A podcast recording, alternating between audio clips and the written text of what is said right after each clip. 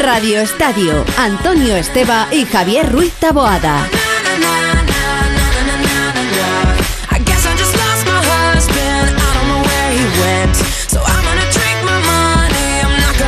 Para servirle con mucho gusto. Las 6 y 18, las 5 y 18 en Canarias, llega el tiempo del Radio Estadio del Motor y Rafa Fernández es como una matriosca, un, patriosca en su, en su caso. O sea, es una muñeca rusa. Eh, Le das paso y él, ya empiezan a salir gente, eh, uno detrás de otro, y, de pronto cuando parece que solo ha dado paso a uno, cuando te quieres dar cuenta hay una tertulia de 24 tíos. Porque son todos tíos. A ver si tenemos eh, alguna mujer ya, Rafa Fernández. Buenas tardes. Muy buenas tardes. Mira, me acabas de recordar, mira, me encontré una de estas y la compré en Rusia porque estaban todos los de la selección española. Venía primero, creo que era el primero Sergio Ramos, luego iba saliendo Iniesta, luego salía Torres. luego- Ajá, a ver, qué curioso. Muy sí. simpático, sí. Ah, sí. pues eso está bien. Sí. Yo tengo una también, pero he perdido la mitad. No sé, no sé cómo, porque si no la- Pero bueno, porque juego, juego con las muñecas rusas y es lo que quiero. Sí, sí. Bueno, adelante, cuéntanos. Bueno, pues ¿a quién vamos a tienes? empezar. eh, ponemos eh, la matriosca, eh, vamos probar fortuna. Bueno, lo primero, no estamos hoy, la verdad, eh, nada felices y contentos porque es un día eh, triste. Es un día triste para el deporte porque hemos perdido a un chaval suizo de 19 años que se llama Jason Dupasquier, que ayer sufría un tremendo accidente, que estábamos todos eh, con el corazón en, en vilo porque no sabíamos si iba a salir de esto después del accidente que pudimos ver en el día de ayer, cuando además de su caída era arrollado eh, por otros pilotos que no pudieron evitarle. eh, y la verdad es que hoy eh, teníamos la nefasta noticia en el medio de las carreras de que había fallecido y además lo quisieron hacer oficial en el momento en el que ya se supo. Eh, Chechu Lázaro, hola, muy buenas tardes. Hola, ¿qué tal, Rafa? Buenas tardes, buenas tardes por, como dices, por, por decir Por algo, porque ha sido un sí. Un día muy duro, uno de esos días que nunca quieres que pasen en el motociclismo, que afortunadamente cada vez pasan menos y tenemos pocos días así, pero cuando, cuando ocurren, la verdad es que hay que lamentarlos. Como dicen, la información, la información al menos oficial nos llegaba a las 12.06, justo cuando acababa la carrera de Moto 3, antes de empezar la carrera de Moto 2. De hecho, a los pilotos de Moto 2 a ninguno se le ha comentado este, este hecho, este suceso, se han enterado después de la carrera, evidentemente los pilotos de Moto 3 también, pero como dices, ha sido un día durísimo, se notaba en el ambiente, no había, es verdad que no había público en Mugello, eso hacía incluso que el ambiente fuese aún más silencioso, más tranquilo, y luego ha habido un emotivísimo minuto de silencio justo antes de arrancar la carrera de MotoGP. Todos los pilotos han dedicado unas palabras a Dupasquier, les han dedicado sus resultados, todos han querido hacer piña, eh, había que salir a correr, es verdad que, como se suele decir, show must go on, pero es cierto que hoy era muy difícil ponerse el casco y desconectar. Eh, la figura de Jason Dupasquier, yo creo que el piloto, 19 años, eh, amaba las carreras, quería que las que, siguiesen adelante y, bueno, así, así ha sido. Así ha sido y la verdad es que, como dice Chechu, ha sido un día súper emotivo. Ahora vamos a escuchar las declaraciones de, de sus compañeros en la pista, de sus compañeros en las carreras, eh, que todos, absolutamente todos, se han acordado, como no podía ser de otra manera, de, de Dupasquier, eh, que sufría ayer ese accidente y que ha sido, la verdad es que letal. Eh, antes de, de dar paso a los siguientes en la matriosca, que los tenemos ya esperando, yo creo que, ya que el que ha ganado ha sido Fabio Quartararo en MotoGP, pues mm, creo que en memoria además de Jason Dupasquier es bueno que escuchemos las palabras de Fabio, el vencedor del fin de semana, porque al final es la categoría reina, es el hombre que ha corrido sabiendo, porque en MotoGP sí que lo sabían ya, eh, que había fallecido su compañero y ha podido conseguir la victoria y ha dicho esto. Sensaciones muy raras. Eh, cuando piensas eh, olvidar un fin de donde has hecho pole y victoria, significa que no es. No hay buen feeling. No tengo ese feeling de, de hiperactivo. Y mm, como lo he dicho antes, estaba por Jason. Ha sido muy difícil hacer la carrera. Sobre todo concentrarse a, hacer estas 23 vueltas eh, sabiendo que cada vez que pasamos a esa curva pues solo tenemos una cosa en mente. Pero bueno, lo hemos hecho eh, antes de salir cuando estábamos en ese minuto de silencio. Estaba pensando solo una cosa, es ganar para él. Pues eh, la verdad es que lo pensó, lo hizo Fabio Cuartararo, que ha hecho, la verdad es que un absoluto carrerón. Eh, al, principio ha sufrido un poco más eh, con, la Ducati de Bañaya, pero luego con la caída del, italiano ha conseguido camino libre y conseguir una victoria absolutamente merecida, merecida y limpia. Eh, creo que tenemos por ahí al resto de personajes de esta matriosca, eh, como son, por ejemplo, sí, sí, sí, personajes. vamos a ver, tú me dirás que Oscar Langa no es un personaje. Sí, bueno, es una persona. Y es un personaje también. Y luego es un personaje. en este caso tiene razón. es un personaje. Oscar buenas tardes. ¿Qué tal, Rafa? Buenas tardes. Lo que pasa es que la persona, eh, hay algunos que el personaje devora a la persona y aquí no. no. Oscar es un personaje, pero no está devorado por el personaje. está bien, está bien. Oscar, que bueno, que un día duro y hemos vivido alguno ya, ¿eh? Sí, la verdad es que se me viene a la mente, pues, cómo no, Adagiro Kato en Japón en el 2003, Tomizawa en San Marino en el 2010, Simon Selly en, en Malasia en el 2011 y, como no, nuestro querido Luis Salón en Cataluña en el año 16, que además dentro de pocos días va a hacer cinco años de su fallecimiento. Todos decimos que este deporte es maravilloso, pero es un deporte de riesgo, las cosas son así y todos sabemos que cada vez menos, como ha dicho nuestro querido Chechu Lázaro, pero en alguna vez pues puede ocurrir y en este momento pues tenemos un fin de semana muy duro y me quiero sumarme a, todo el pado de MotoGP y especialmente a la familia de Jason Lucas porque yo creo que esto sobre todo es una gran familia. Pues la verdad es que sí, que la familia del Mundial, eh, no os podéis imaginar, eh, cuando vas allí ves que todo el mundo, absolutamente todo el mundo se conoce y evidentemente si falla alguien y falta alguien, pues nos puede suponer que es como un hermano, un hijo o algo similar eh, para todos los que están allí, en esa familia. Víctor Yuk, hola, buenas tardes. ¿Qué tal? Yo soy el último personaje, la matriusca del final, que que casi mejor porque es la que no parten por la mitad. O sea, es la que se queda ahí, que te cita la, maciza, ¿no? Pues no, no eres el último. Está ahí. Ah, no. No. Va, no me fastidies, ¿en serio? No. Entonces sí que me partes por la mitad y me sacas. Pero bueno, feliz domingo a todos, ¿eh? Igualmente. pues nada, que y saludo al último, que es eh, don Francisco Martín. Hombre, el gran Paco Martín. El gran Paco Martín. Gran Paco Martín, hola. Hola, buenas tardes, compañeros. Muy buenas tardes. Por decir algo. Efectivamente, efectivamente. Pero yo creo que en esto, claro, que lo decir de verdad, es que el deporte del motociclismo tiene, tiene esos riesgos, ¿no? Está, está, el deporte del motociclismo está vacunado contra eso, ¿eh?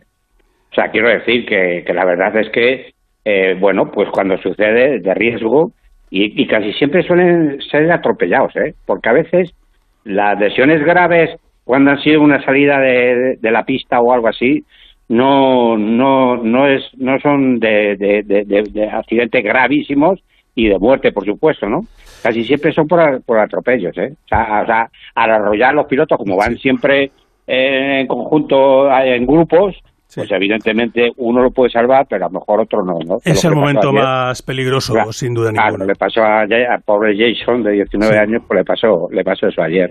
Y no, no, ha podido salir de las heridas gravísimas que, que, ha, sufrido el accidente. Pues no, la verdad es que no, y es una lástima. Bueno, vamos a, aunque sea complicado y pase a un segundo o último plano, porque la verdad es que es así, a comentar un poco lo que ha habido en, en pista, ¿no? Eh, escuchábamos a Fabio Cuartararo que ha hecho un carrerón, que ha conseguido la victoria. Eh, y antes de que me defináis un poco cómo habéis visto la carrera de MotoGP, vamos a escuchar para mí al piloto del día, quitando a, Fabio, que bueno, pues es el ganador, eh, no hay ninguna duda, pero yo creo que la carrera que ha hecho Joan Mir ha sido para, para enmarcar.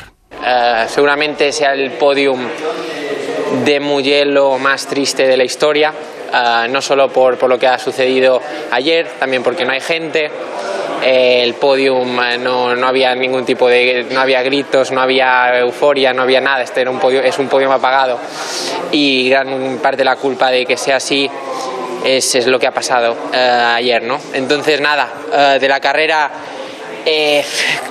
me, he vuelto a sentir un poco donde, donde, donde quiero estar. hemos demostrado que venimos aquí al ataque, que no nos estamos guardando nada.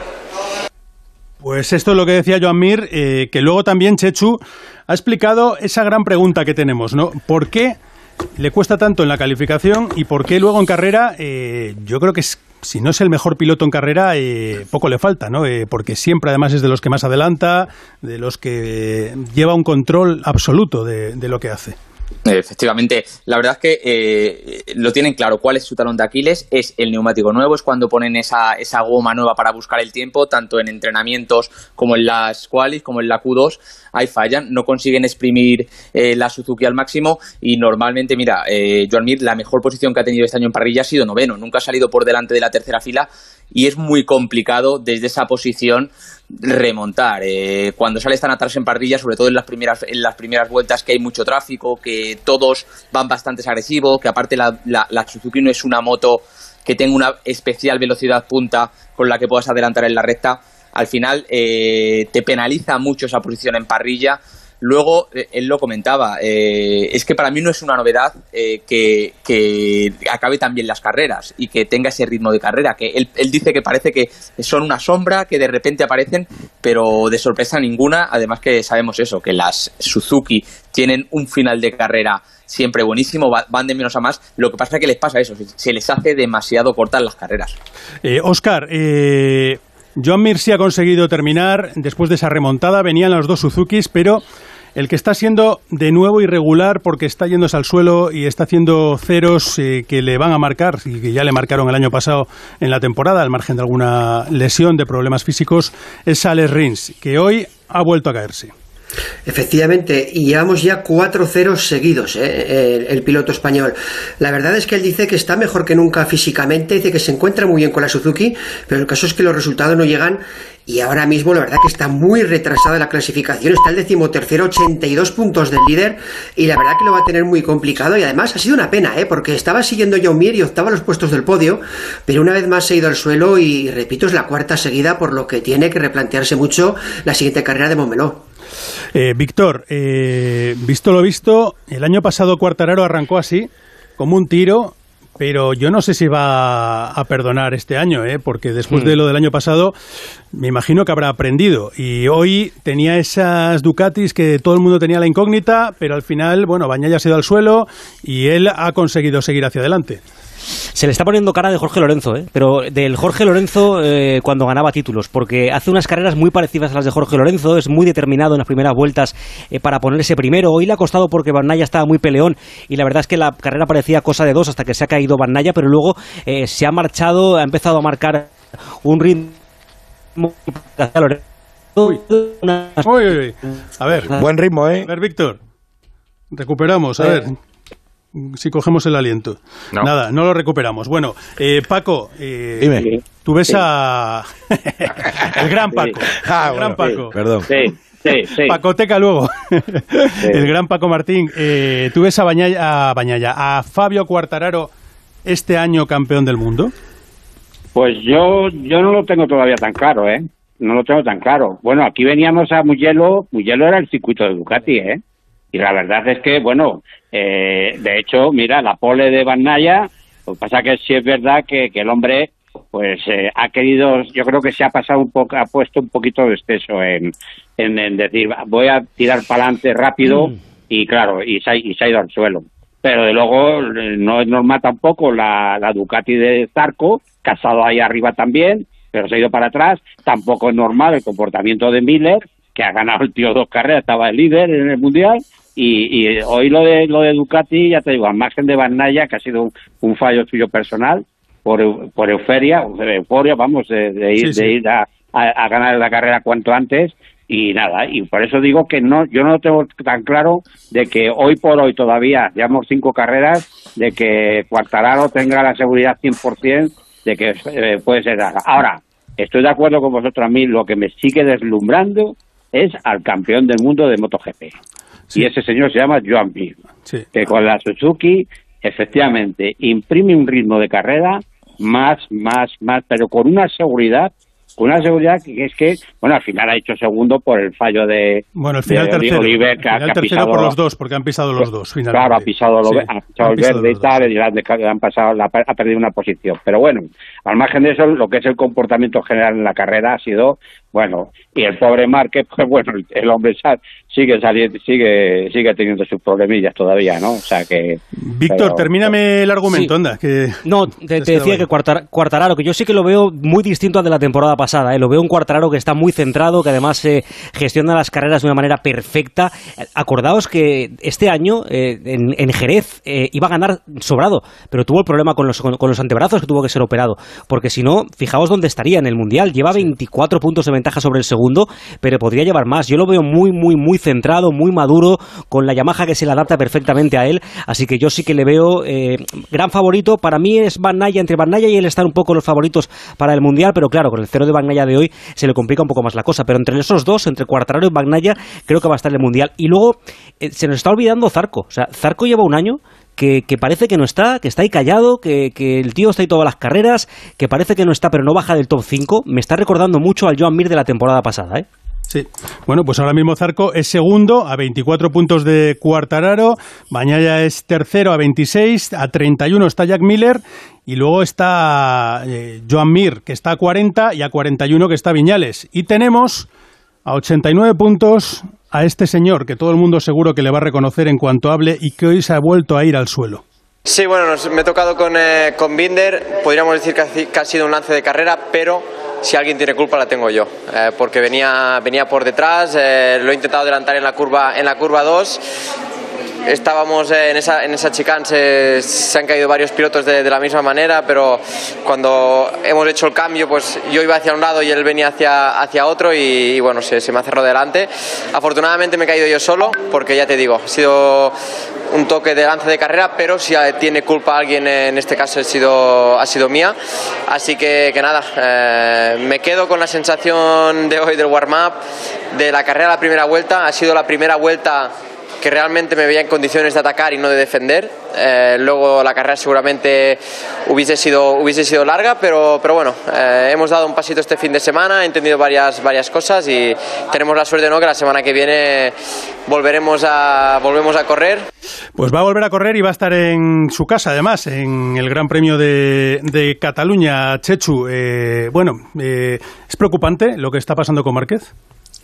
Yo creo que es un poco lo, planeado. No, que se caiga, sino que no esté luchando por las carreras. Mira, va a tener una suerte en Montmeló que, ya decíamos, iba a afrontar dos fines de semana seguidos, teniendo en cuenta además lo, duro y lo físico que es, que es Mugello, a ver cómo iba a llegar a Montmeló después de, una carrera de 23 vueltas. Eso se lo ha quitado. O sea, va a ir, entre comillas, fresco a Montmeló. Él ha confirmado, después de un fin de semana si os acordáis, en el que se ha especulado si se iba a bajar de la moto, si iba a poder continuar, en el que el brazo le estaba dando bastante más guerra de lo esperado. hoy ha confirmado 100% y, y creo que tampoco es una sorpresa que vaya a ir a Montmeló y lo va a hacer en perfectas condiciones. Lo que hay que tener en cuenta es que la sonda no está. No está Márquez 100% recuperado, pero es que tampoco está en la sonda. Hoy Paul Espargaro el, mejor ha sido duodécimo. No aparecen en ninguna carrera, no han hecho podio este año. La cosa está claramente entre la Yamaha, entre la Ducati y entre la Suzuki, son las tres marcas que están ahí. Y luego hay una cosa que este campeonato está siendo muy extraño porque en los dos circuitos, en teoría, de velocidad de punta que tenían que ser de la Ducati, Qatar y, y Mugello han ganado las Yamaha. Luego, en cambio, la Ducati han ganado en Jerez, que se le ha dado siempre históricamente fatal, ganaron en Le Mans, eh, bueno, pues que a lo mejor están trabajando las marcas, igual las marcas están trabajando en sus puntos débiles, ¿no? Rafa, Rafa, Rafa, Rafa, yo me vais a perdonar, yo no entiendo el fin de semana de Márquez. O sea, yo no entiendo a qué se ha dedicado el fin de semana Márquez. O sea, bueno, primero ha pasado lo de Viñales, esa persecución, ¿no? sí, sí, o sea, desesperó a Viñales en la clasificación, lo desesperó. Yo creo que a estas alturas todo el mundo sabe lo que ha pasado, ¿no? Que se metió hasta, hasta, hasta en la calle de boxes eh, cuando hasta el motorhome. hasta el motorhome. Si hubiese ido al cuarto de baño, le hubiese seguido hasta el cuarto de baño. Pero es que luego esta mañana ha puesto en peligro a Van en el warm-up, que, no se lo ha llevado puesto de milagro, porque tiene una habilidad tremenda y ha frenado en milésimas de segundo cuando le ha hecho un extraño la moto a Van en, el, en el warm-up, que también ha estado pegado a él toda la sesión, y luego casi tira a Binder en la carrera. O sea, yo no, de verdad, no entiendo eh, a qué se ha dedicado Márquez este fin de semana, porque si dice que no está, pues que pare. Si no, si no está, que pare, porque no será la primera vez en la historia que un piloto vuelve de una lesión y, no puede poner en peligro al resto de los pilotos que están peleando por algo también en el Mundial. ¿eh? Bueno, pues la verdad es que, sí. Os voy a pedir un sí o no, eh, y pido sí o no. Eh, ¿Descartáis a Mar Márquez para la lucha por el título de este año, Víctor? Sí. ¿Oscar? Sí. ¿Chechu? Sí. ¿Y Paco?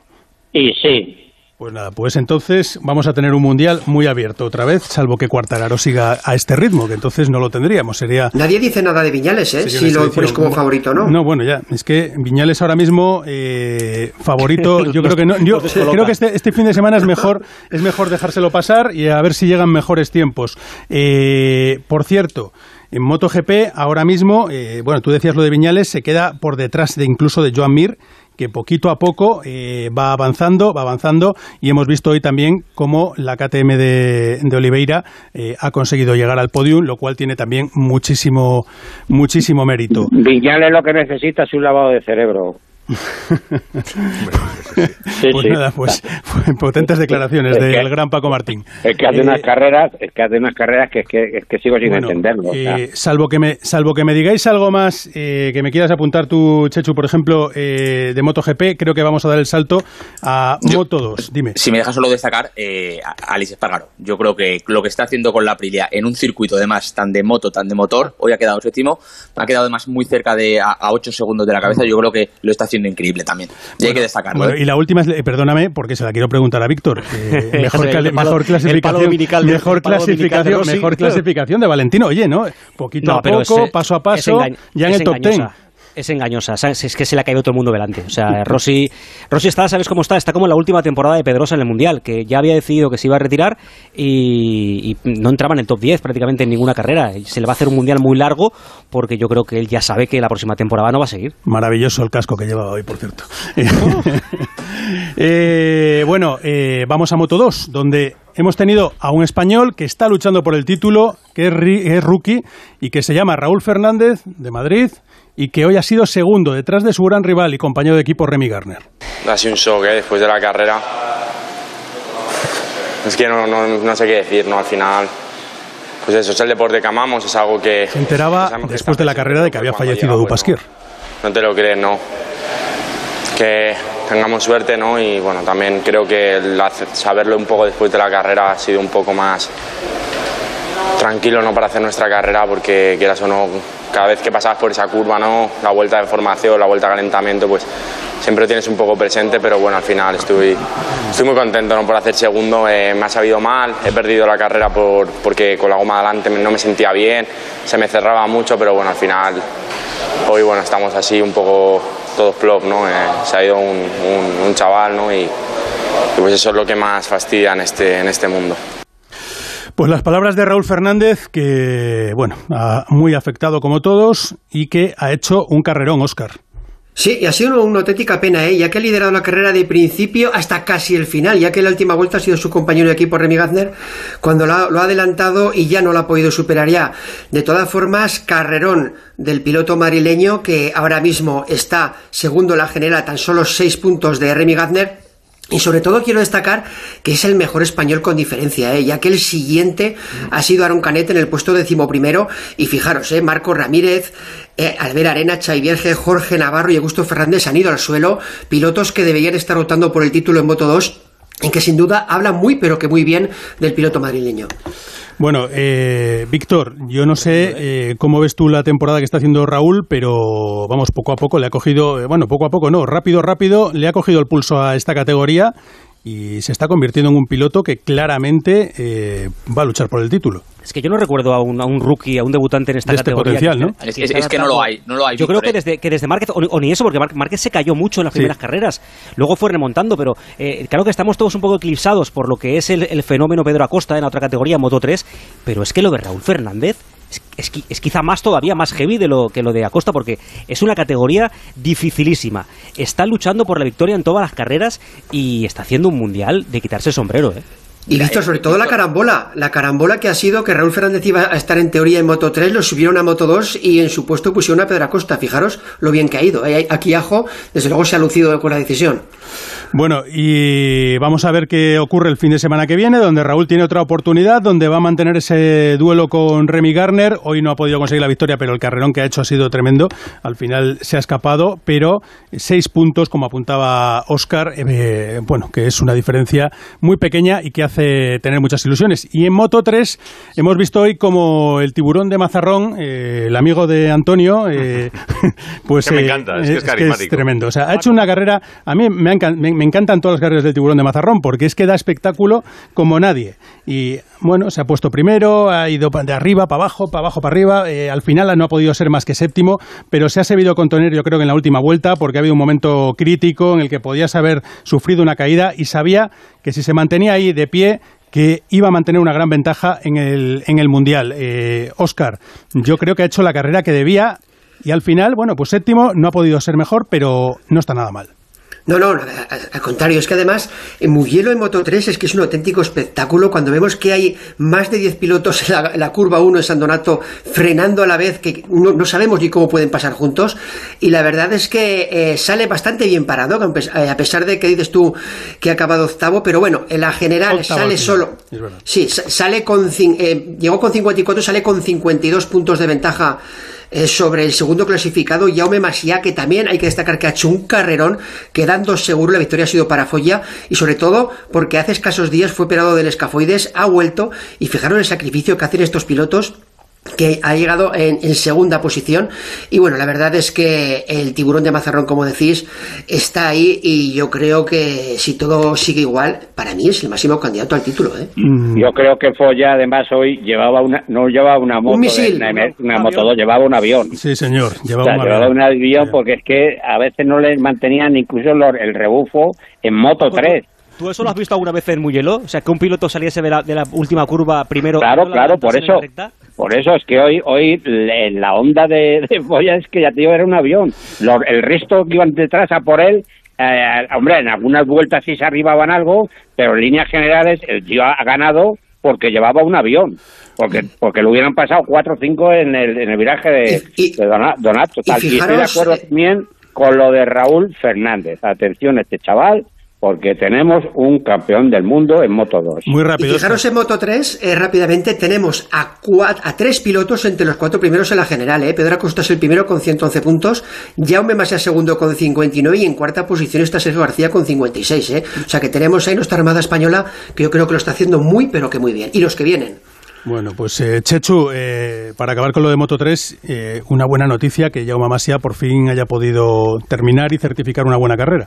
Y, se ha puesto segundo en la clasificación general. Yo creo que además necesitaba A 53 puntos de, Pedro Acosta. Necesitaba, necesitaba un resultado así Jaume Masia, que ha hecho una carrera además, ha, optado por una estrategia completamente diferente al resto, porque ha puesto el neumático duro trasero, todos iban con el blando, hay solo dos juegos en, Moto 3, y, la verdad es que le ha, salido bien porque donde mejor ha exprimido, donde mejor ha exprimido el neumático ha sido en las últimas vueltas.